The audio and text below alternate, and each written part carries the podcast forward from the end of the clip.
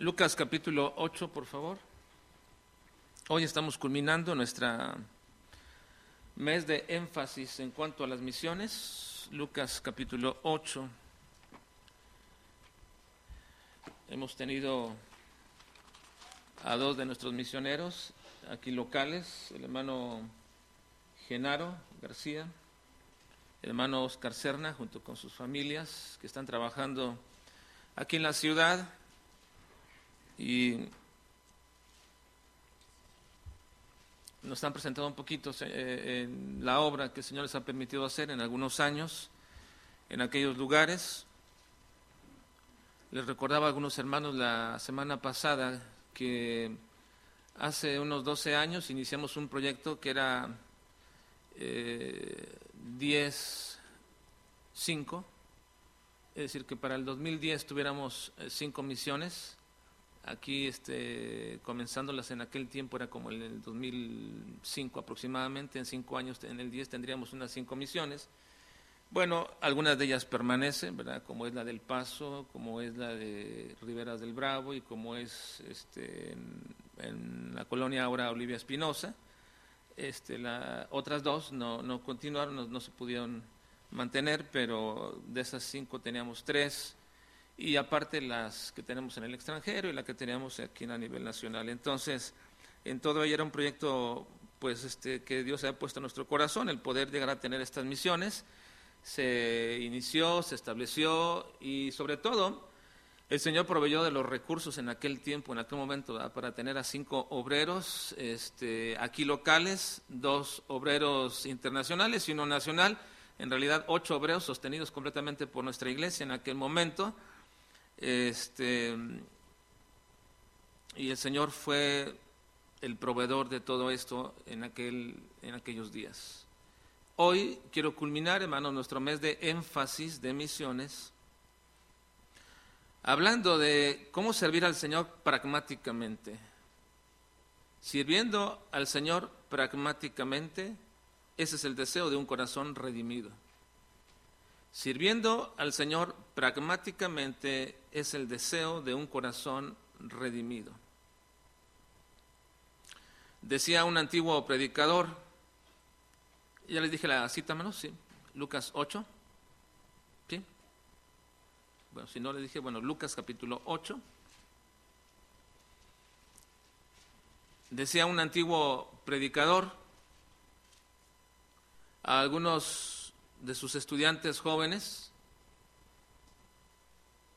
que ellos les decía a este grupo de predicadores, les decía que ellos esperaran que la gente de su iglesia se enojara si comenzaban a predicar y confrontarlos con el pecado continuamente. Esperen que la gente de su iglesia se enoje porque ustedes comienzan a confrontar y a predicar acerca del pecado continuamente. Porque una vida habituada al pecado no tolera que se le quite aquello que lo está deleitando. O les dijo también, o esperen que la gente de su iglesia se vaya de sus iglesias a otras cuando comiencen a confrontarlos con la doctrina. La gente dirá muchas veces que cree en la Biblia, y que creen Dios. Pero cuando les presentas al Señor soberano con todas las implicaciones que en ello hay, les quitas la comodidad de tener un Dios a modo, con el cual pueden hacer acuerdos y promesas para vivir no tan extremadamente apegado a Él, pero tampoco olvidándolo y dejándolo. Pero, les decía, esperen ver conflictos dentro de sus congregaciones, gente enojada, gente inquisitiva e insatisfecha, cuando ustedes les hablen acerca del dinero. Eso provoca muchos problemas dentro de las iglesias. Cuando ustedes les hablen sobre la necesidad de participar con sus bienes para el sostenimiento de la obra y de la expansión del Evangelio. Ahora, esa no es solamente una realidad que se ha observado en las iglesias contemporáneas, esa es una situación que se ve dentro de todo el tiempo de la iglesia, desde la era apostólica. y Pablo alude a esta problemática en varias de sus cartas. En 1 Corintios capítulo 9, versículos 13 al 12, dice el apóstol Pablo acerca de esta situación, contra los que me acusan, esta es mi defensa. ¿Acaso no tenemos derecho de comer y beber? ¿No tenemos derecho de traer con nosotros una hermana por mujer como también los otros apóstoles y los hermanos del Señor y Cefas? ¿O solo yo y Bernabé no tenemos derecho de no trabajar? ¿Quién fue jamás soldado a sus propias expensas? ¿Quién planta viña y no come de su fruto? ¿O quién apacienta el rebaño y no toma de la leche del rebaño? Digo esto solo como hombre, no dice esto también la ley, porque en la ley de Moisés está escrito, no pondrás bozal al buey que trilla. ¿Tiene Dios cuidado de los bueyes o lo dice enteramente por nosotros? Pues por nosotros se escribió, porque con esperanza debe arar el que ara, y el que trilla con esperanza de recibir del fruto. Si nosotros sembramos entre vosotros lo espiritual, ¿es gran cosa si cegaremos de nosotros, de vosotros lo material? Si otros participan de este derecho sobre vosotros, ¿cuánto más nosotros? Pero no hemos usado de este derecho, sino que lo soportamos todo por no poner ningún obstáculo al Evangelio de Cristo. Comienza Pablo diciendo esto contra los que me acusan. había una problemática grande en la iglesia de Corinto y en las regiones. Al parecer los corintios pensaban que Pablo no debería recibir ayuda financiera para la labor que estaba haciendo. Estos corintios pensaban que Pablo debería sostenerse a sí mismo y a la, a la vez cumplir con el ministerio que Dios le encargó. Algunos piensan que el apóstol Pablo tenía lo que llamaban ellos un ministerio bivocacional. Lo he escuchado varias ocasiones, pero en los últimos años he escuchado acerca de esto más todavía. Hay un gran auge en lo que se llaman los ministerios bivocacionales, es decir, personas que trabajan tienen un trabajo secular y se dedican también a pastorear una iglesia. Y ante esta problemática que le acusaban los corintios, Pablo tiene que recurrir a las escrituras antiguo testamentarias, específicamente a la ley, para establecer que es un principio divino que quienes trabajan en el ministerio deben ser sostenidos por aquellos a quienes ministran al parecer, esta actitud de los corintios se llegó a expandir a las demás iglesias de la región, porque cuando Pablo estaba llevando a cabo la labor misionera, ninguna iglesia quiso apoyarlo de los de la región de Macedonia.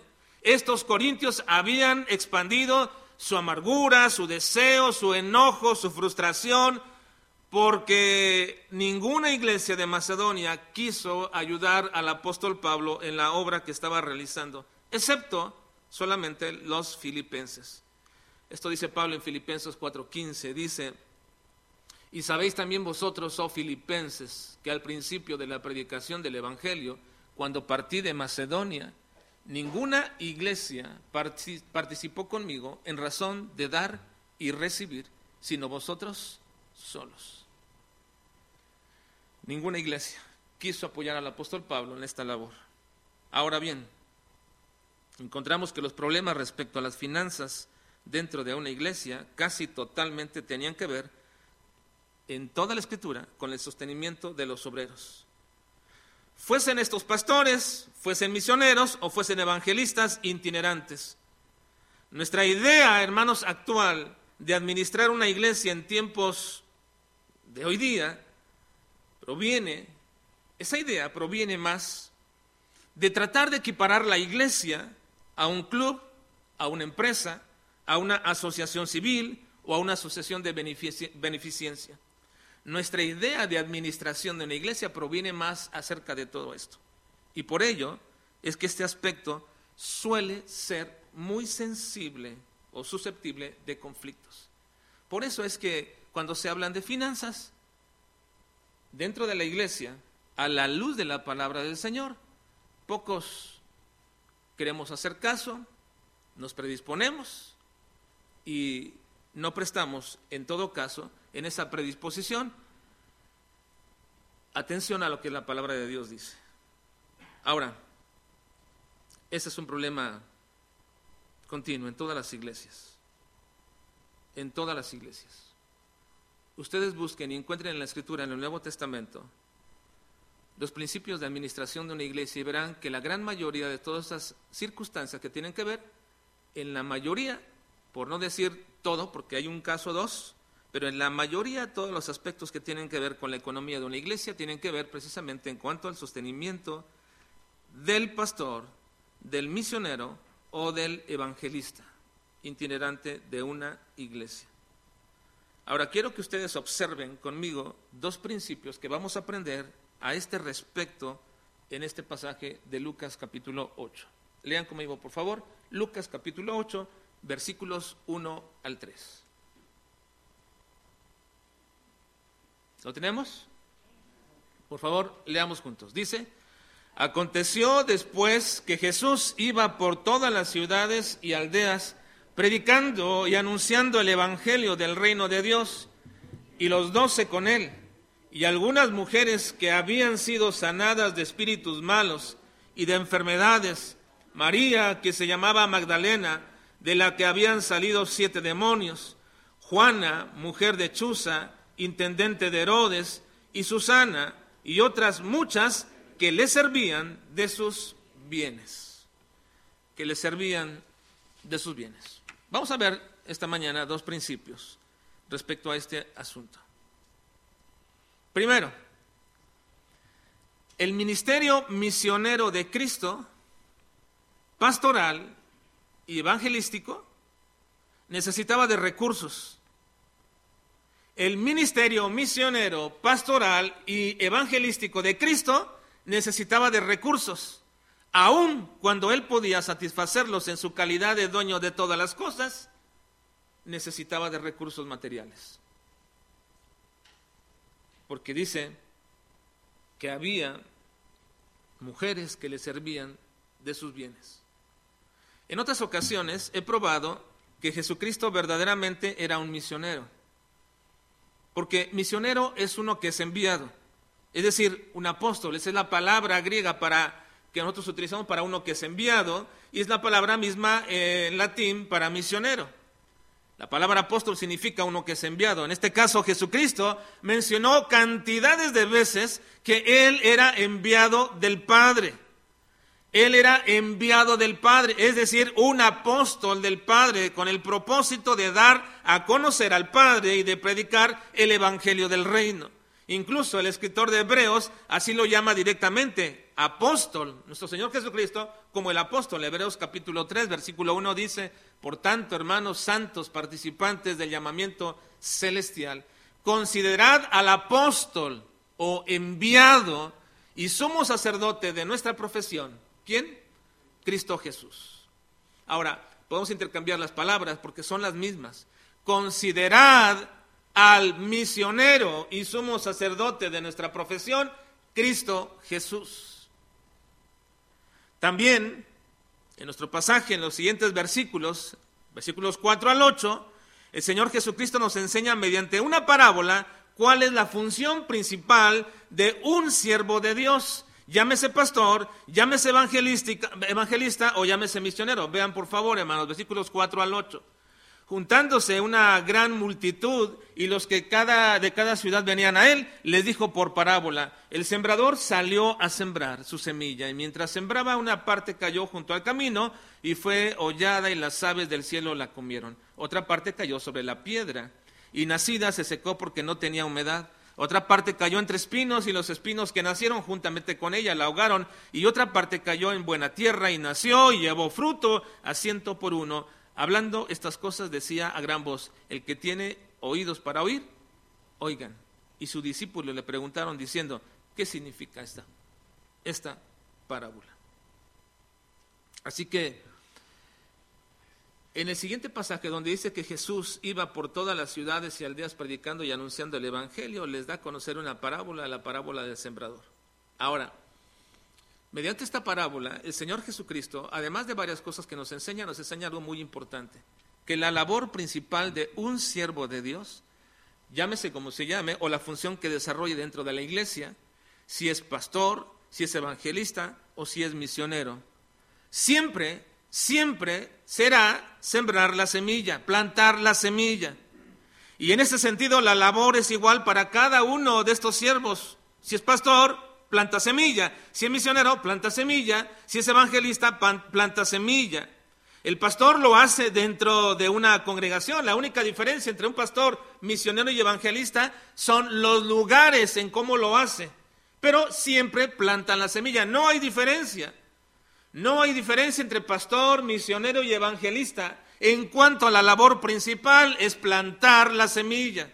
Este ha sido un principio, una circunstancia que hemos tratado en mucho tiempo de, enseñar en el ámbito de nuestro compañerismo nacional, cuando hemos hablado de que no hay diferencia entre un misionero y un pastor y un evangelista. Los tres desarrollan la misma labor, solamente que en áreas diferentes, pero la misma labor es plantar la semilla. No hay labor más importante no hay, no hay mandato más importante, no hay trabajo más importante que un pastor, misionero, evangelista deban de realizar, que es plantar la semilla.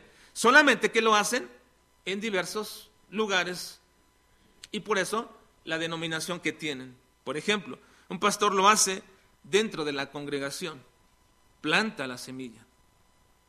Un evangelista itinerante lo hace en diversos lugares y el misionero lo hace en un lugar específico fuera de su iglesia. Por cierto, la idea de un misionero no es ir por todas partes sembrando semilla. Esa no es la idea del misionero, esa es la labor del evangelista.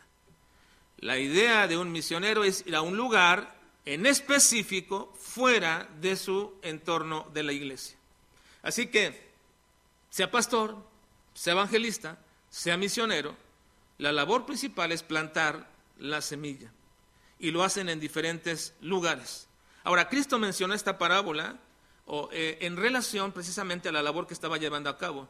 Esta es una parábola semejante, hay una parábola muy semejante a esta del sembrador en la que se llama el trigo y la cizaña y en ella Jesucristo nos explica más enfáticamente cuál es su ministerio, el ministerio de Cristo. ¿Cuál es el ministerio de Cristo? Miren, Mateo 13, 37 y 38, Cristo nos dice cuál es ese ministerio. Vean, respondiendo, Él les dijo, el que siembra la buena semilla, cuando está, ha dicho la, parábola de la semilla, de, la cizaña y el trigo, ahora les explica y les dice, respondiendo les dijo, el que siembra la buena semilla, ¿quién es? ¿Quién es, hermanos? El Hijo del Hombre, o sea, ¿quién? Esta parábola es específica respecto de Jesús. Esta no tiene que ver con misioneros, esta no tiene que ver con pastores, no tiene que ver con evangelistas. Esta parábola en específico tiene que ver con el ministerio de Cristo. Él está declarando cuál es su ministerio. Así que es un error querer utilizar esta parábola para aplicarla a un pastor, a un evangelista o a un misionero. Cristo aquí explica más enfáticamente cuál es su propio ministerio. Dice, respondiendo les dijo, el que siembra la buena semilla es el Hijo del Hombre. Es decir, él. El campo, ¿cuál es el campo? Es el mundo. La buena semilla son los hijos del reino y la cizaña son los hijos del malo. Esta es una parábola donde Cristo nos expresa y nos declara cuál es su ministerio. Él es el que siembra la semilla, la buena, y su campo es el mundo. Así que entonces, basado en esto, vean que la labor de Cristo de sembrar la semilla la llevó a cabo precisamente bajo los tres ministerios que una iglesia debe de tener para sembrar semilla. ¿Cuáles son? Pastor, evangelista y misionero. Esas tres personas o ministerios se deben desarrollar dentro de la iglesia.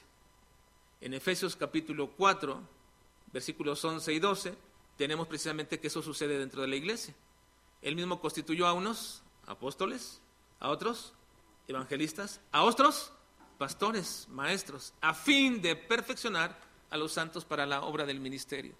la labor integral de una iglesia se desarrolla bajo tres ministerios, el pastorado, el evangelismo y la obra misionera. Ahora entonces vean que la labor de Cristo de sembrar la semilla la llevó a cabo precisamente bajo los tres ministerios de una iglesia. Como pastor, él siempre se autodeterminó como el buen pastor. Él siempre se mencionó como buen pastor. Él dijo que él era el buen pastor, que él daba su vida por las ovejas. Así que entonces él era el buen pastor de su congregación incipiente, que era de doce apóstoles. Él estaba pastoreando a esos doce apóstoles. Como misionero, él tenía un campo específico. ¿Cuál era el campo específico de Cristo como misionero, hermanos? ¿Cuál era el campo específico de Cristo como misionero? ¿Lo saben? No es el mundo, era Israel. Israel era su campo en específico. Recuerden que un misionero lleva a cabo la labor de plantar la semilla en un campo específico fuera de su entorno. ¿Cuál era el campo de Jesucristo? Israel. Esto dice Mateo capítulo 15, versículo 24. Vean, él respondiendo dijo, no soy enviado, no soy qué, enviado, cambien la palabra, apóstol o misionero sino a las ovejas perdidas de la casa de Israel. ¿Cuál era el campo misionero de Cristo? Israel. ¿Cuál era su campo pastoral? Los apóstoles. Ahora, ¿qué nos falta? Evangelista. ¿Y dónde está? En el versículo 1 de nuestro pasaje. Vean por favor, hermanos. Capítulo 8, versículo 1. 8.1. Dice, aconteció después que Jesús iba por todas las ciudades y aldeas predicando y anunciando el Evangelio del reino de Dios y los doce con él. Era un ministerio de evangelismo itinerante, predicando el Evangelio por todas las aldeas y anunciando el Evangelio. Así que entonces Cristo desarrolló, hermanos, la labor principal de todo ministro, de todo hijo de Dios, de todo siervo de Dios, ya fuera como misionero, ya fuera como pastor, ya fuera como evangelista, fue desarrollando esta labor principal, importante y, y especial de sembrar la semilla. Ahora, cualquiera que fuera el ministerio que Cristo estaba desarrollando, necesitaba de los medios y los recursos necesarios para llevarlo a cabo. Por ello dice, que un grupo de mujeres le servía con sus bienes. Versículo 3. Juana, mujer de Chuza, intendente de Herodes, y Susana, y otras muchas que le servían de sus bienes. Le servían de sus bienes. Pero aquí, hermanos, ¿cómo entender que el dueño de todas las cosas, el dueño de todas las cosas, necesitara de lo material y de lo financiero para llevar a cabo el ministerio del Padre que le había encomendado. ¿Cómo entender, hermanos, que el dueño de todas las cosas, de todo el universo, que había creado todo para sí mismo, necesitara del apoyo material y financiero para llevar a cabo el ministerio que el Padre Dios le había encomendado? ¿Tenía Cristo poder suficiente para satisfacer las necesidades propias de su ministerio, hermanos? Por supuesto. Cuando hubo necesidad de alimentar a grupos de cuatro mil y de cinco mil hombres junto con las mujeres y niños que los acompañaban, ¿lo hizo o no lo hizo? Lo hizo. Hizo milagros de multiplicar el pan y los peces. Cuando hubo necesidad de pagar impuestos, inclusive del templo, cuando le fueron a cobrar el impuesto del templo, impuesto que se cobraba a toda persona mayor de 20 años, cuando le fueron a cobrar a Cristo el impuesto del templo, mandó a uno de sus discípulos a sacar una moneda de un pez que se le había tragado anteriormente. La sacó y pagó el impuesto. Y así hizo tantas veces para mostrar su poder y su deidad. Pero, pero hermanos, cuando Cristo mandó a sus discípulos, a sus apóstoles a predicar, les dijo que ellos iban y tenían que aprender a depender de los medios y los recursos de aquellos a quienes ministraban o ministrarían la palabra.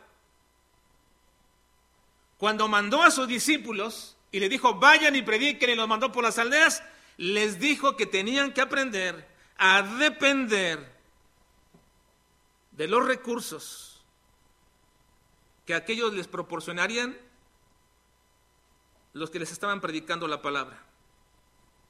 Ellos tenían que darles. Miren Lucas 17. Y posad en aquella misma casa. Después de darle varias instrucciones. No hagan esto, no hagan aquello, no hagan lo otro. Y posad en aquella misma casa, comiendo y bebiendo lo que os den. Porque el obrero es digno de su salario. No os paséis de casa en casa. Lean todo el pasaje de Lucas y el, el pasaje paralelo en Mateo y encontrarán precisamente las instrucciones de Cristo. Les está enseñando, les está diciendo, cuando ustedes van a predicar y van a llevar, ustedes van a depender de lo que les den a quienes ustedes ministran. Así que esta necesidad del servicio de los bienes de estas mujeres no es porque Cristo no pudiera satisfacer sus propias necesidades de ministerio. Esta necesidad del servicio de los bienes de estas mujeres no es más que la manifestación pragmática del ministerio. Este pasaje fue puesto y fue dado para enseñarnos que el ministerio tiene una necesidad. Y el haberlo puesto aquí no es más que la manifestación pragmática del ministerio. ¿Qué es pragmático? Bueno, pragmático es un término que puede tener varios usos dependiendo el contexto. Pero esencialmente la palabra es una palabra griega que significa que algo o alguien es práctico. Algo o alguien es práctico. Algunos de los sinónimos de la palabra es ser práctico, ser materialista, ser funcional, ser utilitario, ser cómodo, etc.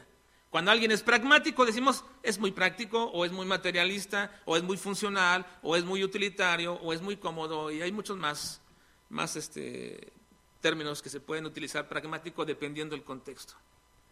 Así que el término pragmático puede ser usado también como un adjetivo para indicar que una persona, una persona relaciona de inmediato las circunstancias que están aconteciendo con las personas que las causan. Por ejemplo, yo puedo decir que algunos de ustedes pueden ser pragmáticos cuando ven alguna circunstancia y la relacionan inmediatamente con algunas personas que causan esas circunstancias. Eso también es ser pragmático. Ven inmediatamente una relación entre las personas y las circunstancias.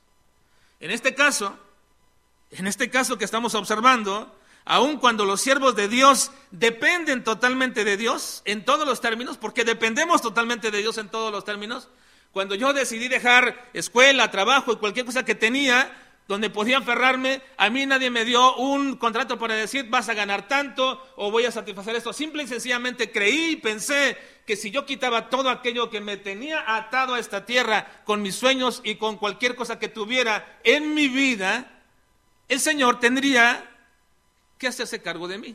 Lo comprendí lo entendí eso. A los 19 años. Me costó dos años comprenderlo todavía más.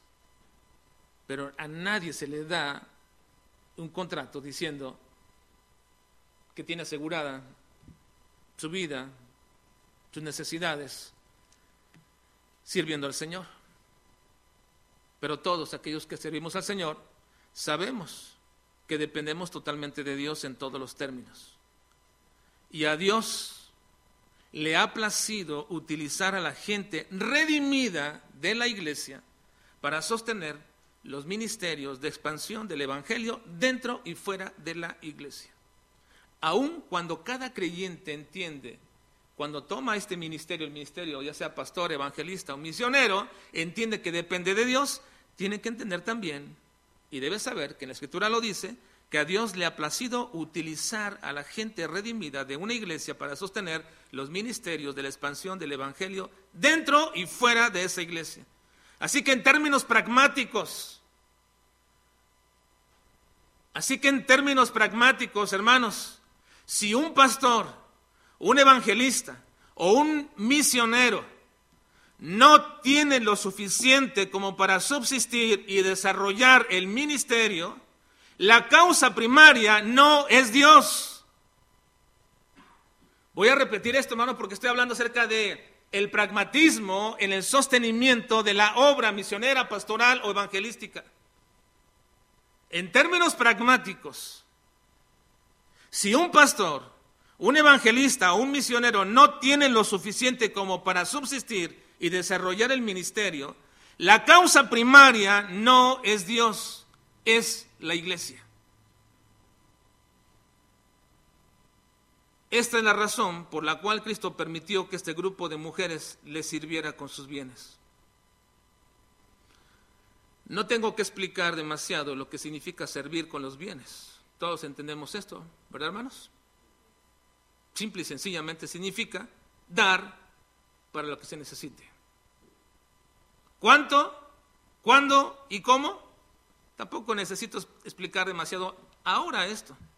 Lo hacemos en las clases de escuela formativa. Me llevaría mucho tiempo hacerlo. Pero bástenos a esta pregunta, ¿cuánto, cuándo y cómo? Bástenos entender el principio que se da para cualquier ofrenda, cualquiera que ésta sea.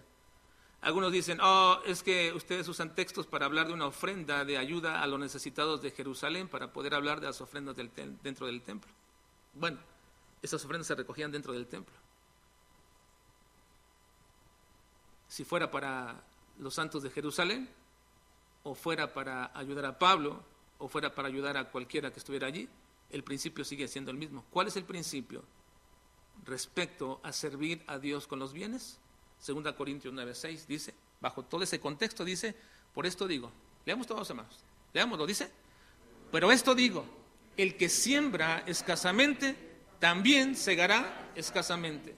Y el que siembra generosamente, generosamente también segará. ¿En relación a qué se refiere eso? Estaba hablando Pablo de cómo, cómo, cultivar en la, tierra. Estaba el apóstol Pablo hablando acerca de cómo cosechar y cómo plantar en, en la tierra. ¿Está hablando acerca de eso Pablo? No, todo el capítulo tiene que ver precisamente con el sostenimiento, la ayuda mediante las ofrendas para el desarrollo del ministerio o de los necesitados en ello. Este es el principio, para cualquier ofrenda. El que siembra escasamente, segará escasamente. El que siembra generosamente, generosamente, también segará. Ese es el primer principio, hermanos, que encontramos aquí. Cristo podía satisfacer las necesidades propias de su ministerio. Hermanos, ¿podía? Sí podía. ¿Tiene el poder para hacerlo? Sí. ¿Por qué entonces permitió que grupo de mujeres le sirvieran con sus bienes? Para enseñarnos, hermanos, que de forma pragmática el ministerio aquí en la tierra, para llevarlo a cabo, se necesitan de medios y de recursos. Y Dios lo ha previsto así, de esta forma. Ahora, vayamos al segundo principio para finalizar esta mañana. ¿Cuál es el segundo principio en esta mañana para poder finalizar esta parte?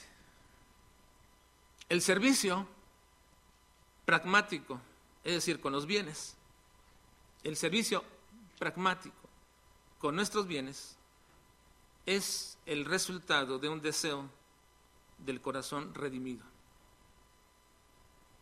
El servicio pragmático con nuestros bienes es un deseo del corazón redimido. Vean versículos 2 y 3, por favor. 2 y 3 de nuestro pasaje. ¿Estamos ahí? Bueno, dice, y algunas mujeres que habían sido sanadas de espíritus malos y de enfermedades, María, que se llamaba Magdalena, de la que había salido siete demonios, Juana, mujer de Chuza, intendente de Herodes, y Susana, y otras muchas que le servían de sus bienes. Estos pasajes, hermanos, mencionan a tres mujeres por nombre, María Magdalena, Juana y Susana. Y luego añade, además de muchas mujeres, no eran dos más, ni tres. El término usado aquí, muchas mujeres más, habla de una cantidad más allá de las que se mencionan por nombre. Cuando se pueden mencionar tres personas por nombre, y si hay dos más, ¿por qué llamarles muchas si puedes poner los dos nombres? Si puedes poner tres incluso, hasta cuatro. Así que, ¿cuántas habría más? Bueno, el término es indeterminado, pero es muchas, muchas más. Así que entonces dice, nos habla de estas tres mujeres, María Magdalena, Juana y Susana, además de muchas de las cuales no se menciona su nombre, y de estas sí se nos dan algunas características. Respecto a María Magdalena, se la ha asociado a María Magdalena de una manera quizás, eh, no sé, equivocada, pudiera hacerlo o no, pero de las otras se menciona que la Juana era mujer de Chuza, que era un intendente de Herodes. El intendente, aquí la palabra utilizada se refiere a uno que cuidaba la economía de Herodes. Así que entonces era como un cierto tesorero, pero no el tesorero general de la nación, sino tesorero personal, el que llevaba sus finanzas, el que podía ser su contador privado. Y luego Susana, que menciona aquí también, pero se dice de María, que se llamaba Magdalena o que era de Magdala. Ahora, de alguna forma se ha asociado a María Magdalena con la mujer del capítulo 7. Vayan para atrás, por favor, capítulo 7.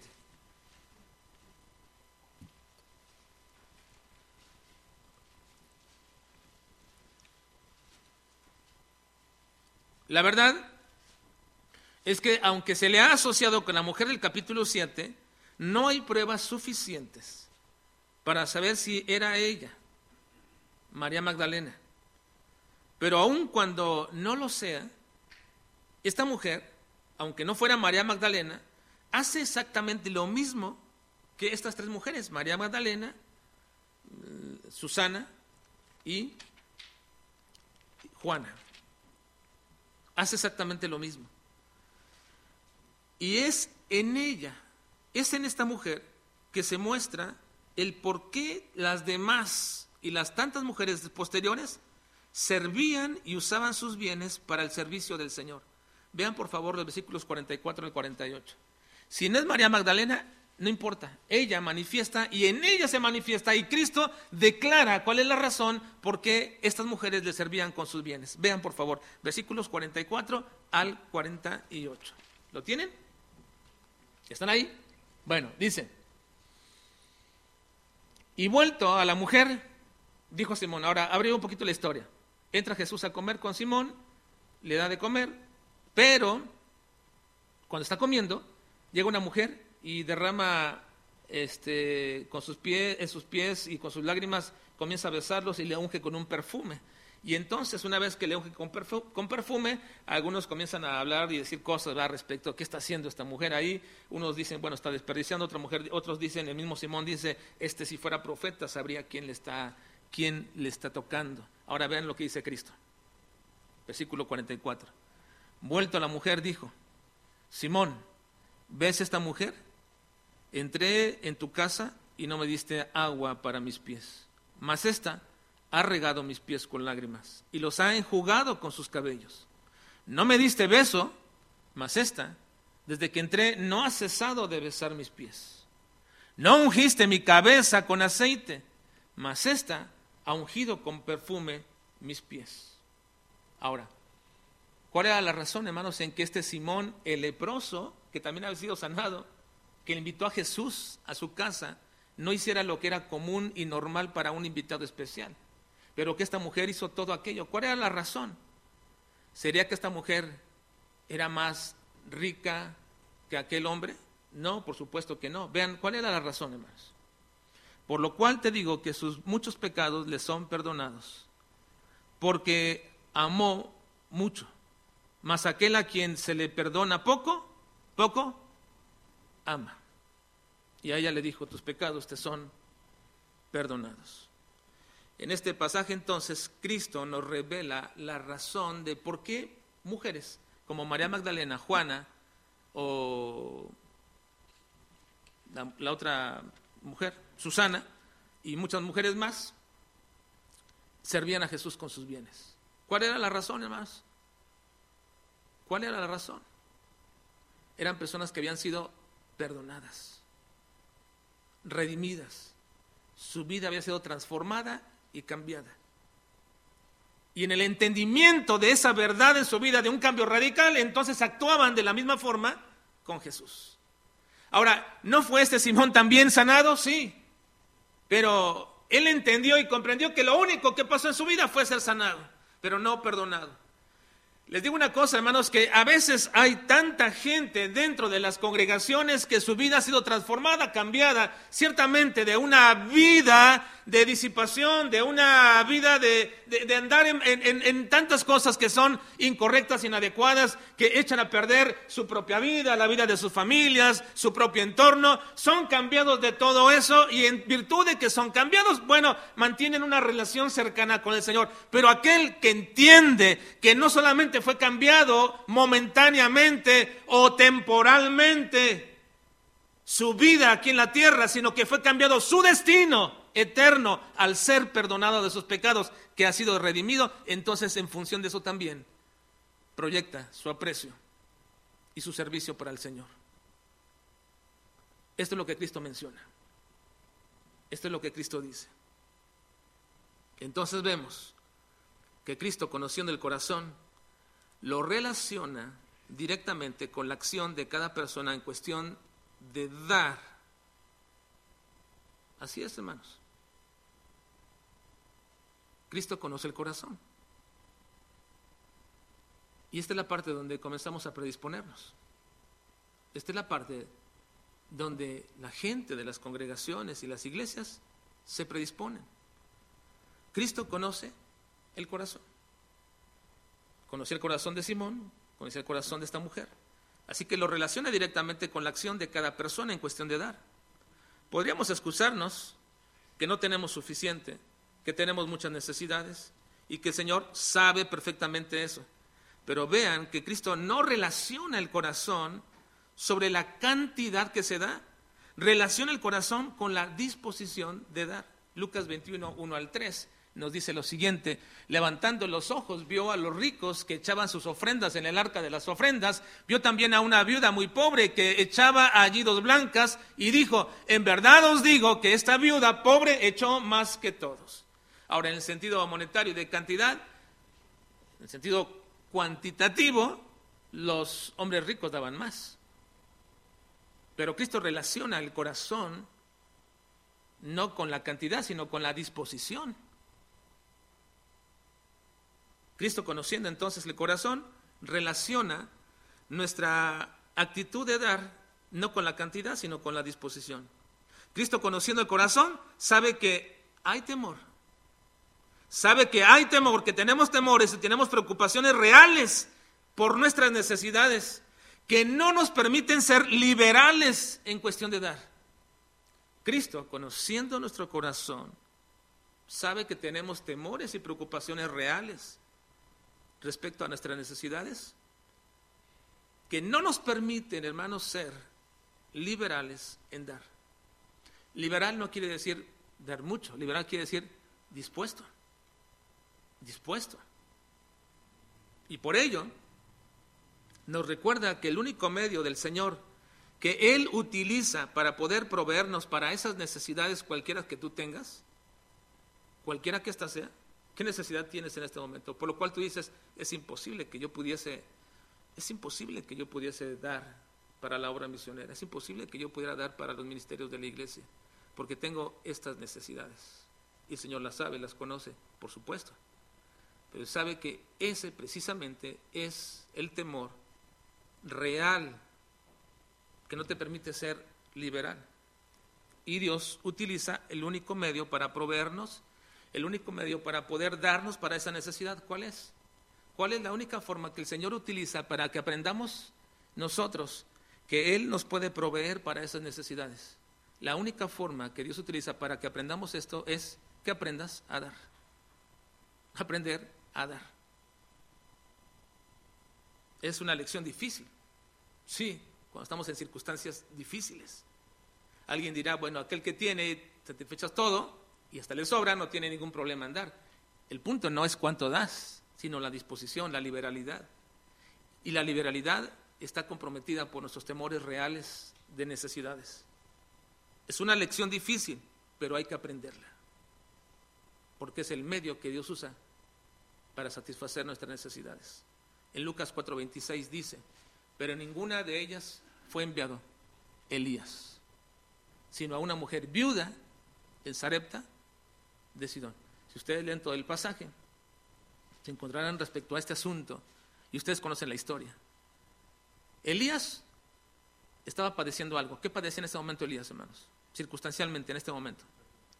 Bueno, persecución, pero especialmente hambre. Tenía hambre. Dice, el Señor no le envió con ninguna mujer, ni con ningún hombre de Jerusalén, ni de la tierra de, Jerusalén, de, la, de la tierra. ¿A dónde le mandó el Señor? A una viuda de Sarepta, una, a una extranjera. Ahora, ¿le envió para qué? Para decirle lo siguiente. El Señor me ha dicho que me des de comer. Y la mujer dijo, solo tengo un poquito de harina, algo de aceite, como para dos tortitas, dos gorditas de harina. ¿Qué iba rellenado? Nada, nada más la pura gordita, puestas en las brasas. Está rico, ¿no? Ahí en las brasas. Con hambre, sí. Para ellos que tenían hambre. Solo tengo estos para hacer esto. Y estas dos son para mí y para mi hijo y después, esta es la última comida, ya nada nos queda. Y dijo Elías, sí, me entiendo, lo sé, pero dame primero a mí y después el Señor te va a dar a ti. Qué difícil decisión o no, hermanos. ¿Era difícil o no? Súper difícil, muy difícil. Pero esta mujer aprendió la lección. Dijo, muy bien, si esto lo dice el Señor, entonces lo hago. Lo dio. Y después, ni la harina ni el aceite escasearon. ¿Tienes temores reales? ¿Tienes preocupaciones reales? Sí, creo que las tienes. Pero la manera como Dios utiliza para darnos es que aprendas a dar. Sin embargo, Cristo sabe que una de las principales razones, y culmino hermanos, de por qué algunos no sirven al Señor con sus bienes, sea poco o mucho, sea cuando estás dispuesto o cuando no quieres hacerlo, sea cuando tienes razones o cuando tienes excusas para no hacerlo, en cualquier, cualquier caso, la razón principal para no hacerlo es un corazón avaro. Simple y sencillamente. Un corazón avaro. En Lucas 16, 13 al 15, así termina nuestro este momento, dice, ningún siervo puede servir a dos señores.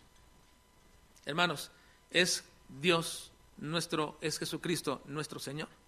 Hermanos, ¿es tu Señor? ¿Realmente es tu Señor, el Señor Jesucristo en tu vida, el soberano en tu vida? Él dice, ninguno puede servir a dos señores, porque o aborrecerá al uno y amará al otro, o estimará al uno y menospreciará al otro. No podéis servir a Dios y a las riquezas. Y oían también todas estas cosas los fariseos, que eran qué? Avaros, y se burlaban de él. Entonces les dijo, vosotros sois los que os justificáis a vosotros mismos delante de los hombres. ¿En qué cuestión se justificaban? Respecto a esto, a las riquezas, en cuestión de dar, en cuestión de servir a Dios o a las riquezas. Mas Dios conoce vuestros corazones. Hermanos, nadie puede ignorar esta verdad. Dios conoce nuestros corazones. ¿Por qué no das o por qué no damos? ¿O por qué si damos? Dios conoce nuestros corazones. No hay más. Porque lo que los hombres tienen por sublime, delante de Dios es abominación. Hermanos, que el Señor nos permita ser participantes de forma pragmática en su obra. Y debido a que entendemos que lo menos que podemos hacer con un corazón agradecido y redimido que, que tenemos ya en el Señor, es lo menos que podemos hacerle es servirle con nuestros bienes. O bien, o bien, si Él quiere y le place, te llamará a servirle con tu vida. De ninguna forma te puedes sustraer de esto. Dios quiere que le sirvas con tus bienes o le sirvas con tu vida. Vamos a orar.